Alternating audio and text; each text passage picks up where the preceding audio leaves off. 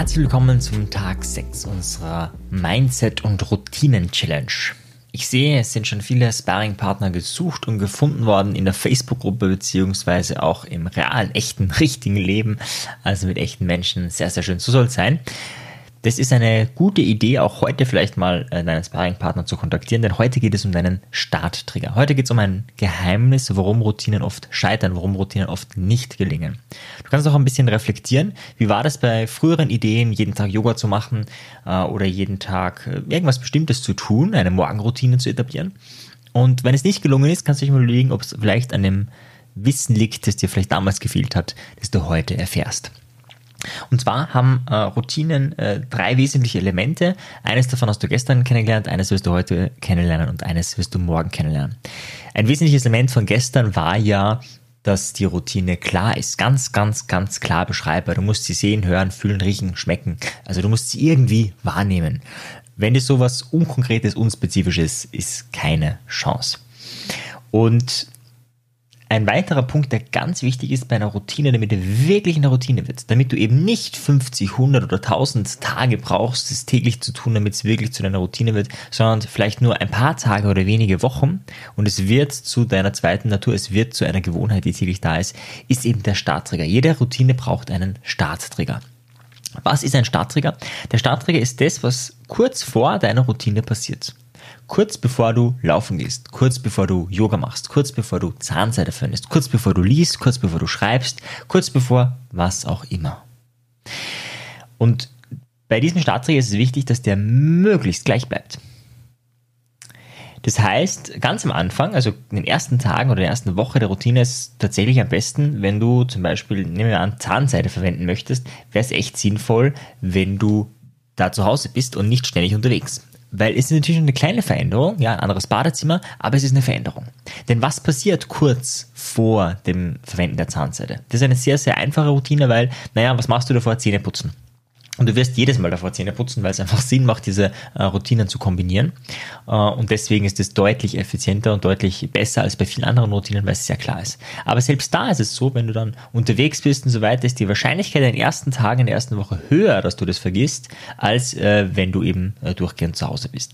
Das heißt, was immer dein Startträger ist, schau, dass er möglichst konsistent ist, dass er möglichst immer gleich bleibt. Jetzt hast du vielleicht manche Routinen, da ist der Startträger nicht so klar. Ne? Darüber werden wir uns gleich kümmern. Ich habe äh, hab ja ganz vergessen, gestern auch ein Scheitererlebnis äh, zu teilen. Das werde ich heute teilen.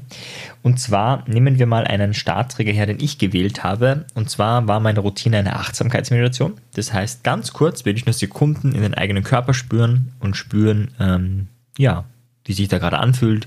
Wo ist Druck? Wo ist Schmerz? Wo ist Spannung? Wo ist Entspannung? Und als Startroutine habe ich mir überlegt, hey, jedes Mal, wenn ich durch eine Tür gehe, möchte ich das machen. Weil meine Idee war, boah, das mache ich dann so oft, also bin ja halb erleuchtet, wenn ich das schaffe.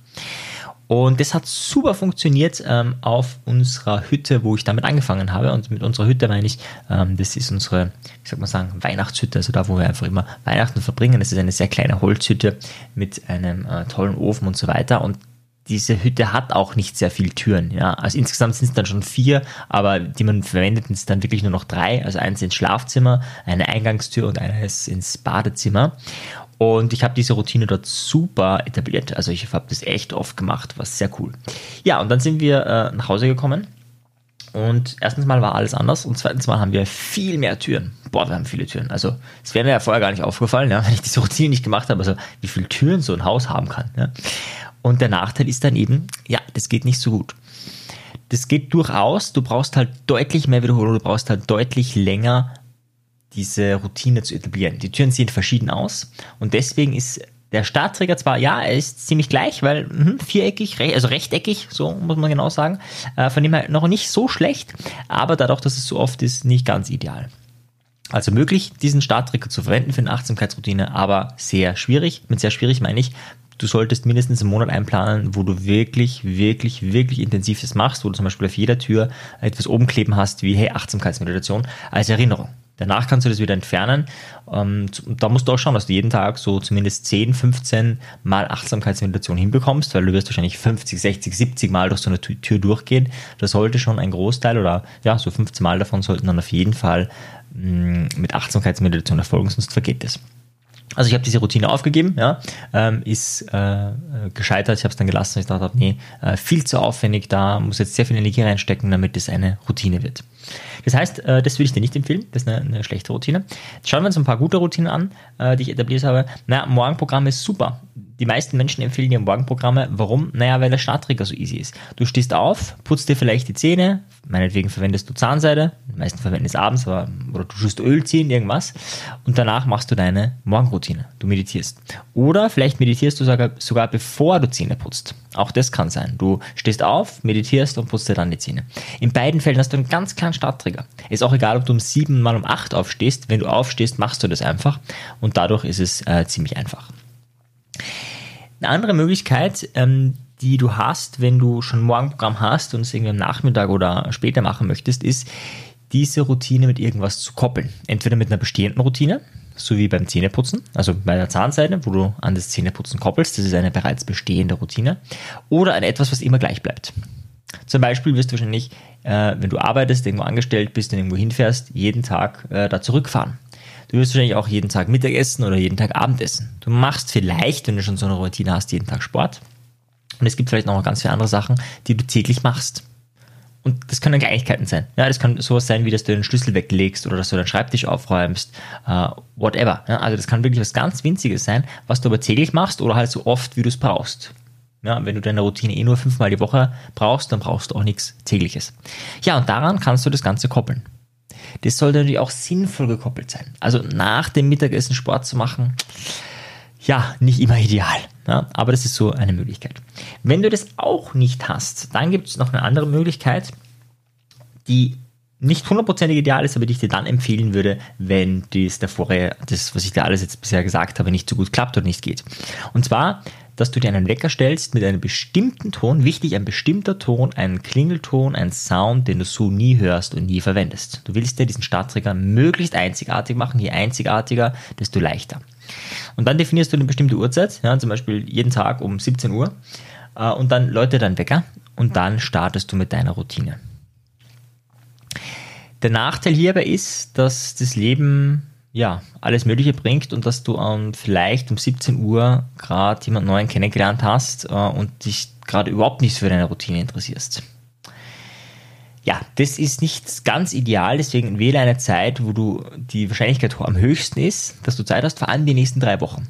Ja, also das kann später, wenn die Routine mal etabliert ist, ist es relativ egal, ja, ob du das mal später machst, ob du dann vielleicht einen Snooze drinnen hast, das heißt, dass es eine halbe Stunde später dich nochmal erinnert, wenn du nicht äh, den Wecker ausgeschaltet hast. Das ist dann alles kein Thema, wenn das mal etabliert worden ist, aber in den nächsten Wochen solltest du das wirklich täglich oder halt so oft, wie du das vorhast, machen und auch machen können. Ja, das ist ganz wichtig beim Starttrigger. Das heißt, der sollte möglichst gleich bleiben, egal wie du das schaffst. Meine Tipps, kopple es an eine bestehende Routine, kopple es an etwas, was du sowieso täglich machst oder im Notfalls nutze einen Wecker. Ja, das kann ein Gong-Sound sein, irgendetwas, was du hörst, das daran erinnert, ah, jetzt starte ich mit meiner Routine. Ja, und mit diesem Wissen empfehle ich dir auch deine Routine ab sofort, ab heute, spätestens ab morgen, wenn du einen Morgen Routinenmensch bist oder deine Routine für den Morgen ist, spätestens bis zur nächsten Folge deine Routine einmal gemacht zu haben. Vielleicht hast du sie bereits eh schon gemacht, ja. Vielleicht hast du sie bereits gemacht, hast sie aber noch nicht optimiert. Also jetzt mit dem Startträger kommst du drauf, oh, da sollte ich irgendwas davor machen, da sollte ich was optimieren. Je eindeutiger und je spezifischer dein Startträger, desto schneller verinnerlicht sich diese Routine, desto weniger Tage brauchst du, damit diese Routine zur zweiten Gewohnheit wird. Das heißt, deswegen empfehle ich dir, dass du da einen super guten Startträger findest für dich und dann deine Gewohnheit zu deinem ja, Charakter hinzukommt und du einfach mehr vom Leben hast, weil du bestimmte Dinge automatisch machst. Das ist ja der Sinn von Routinen. Die Idee ist, dass wir Dinge, ja, die wir sowieso machen müssen oder wo wir richtig gut werden wollen, dass die einfach ja, zum Automatismus werden. In diesem Sinne, viel Erfolg, äh, tausch dich mit deinem Sparringpartner aus und bis morgen. Ciao dir, tschüss. Wenn dir der Podcast gefallen hat, dann bewerte ihn doch auf iTunes. Wenn du mehr möchtest, dann schau auf meine Webseite vorbei. Dort biete ich kostenfreie Webinare an und auch mein Audioprogramm ist mit dem Gutscheincode Podcast um einiges günstiger zu erwerben. Für die, die wirklich Meisterschaft erlangen wollen oder der Podcast einfach zu wenig ist, für die bieten wir NLP-Ausbildungen an, aber auch NLP-Seminare. Schau einfach unserem Angebot rein, ob etwas für dich dabei ist. In diesem Sinne, auf bald, dein Marian. Ciao dir. Tschüss.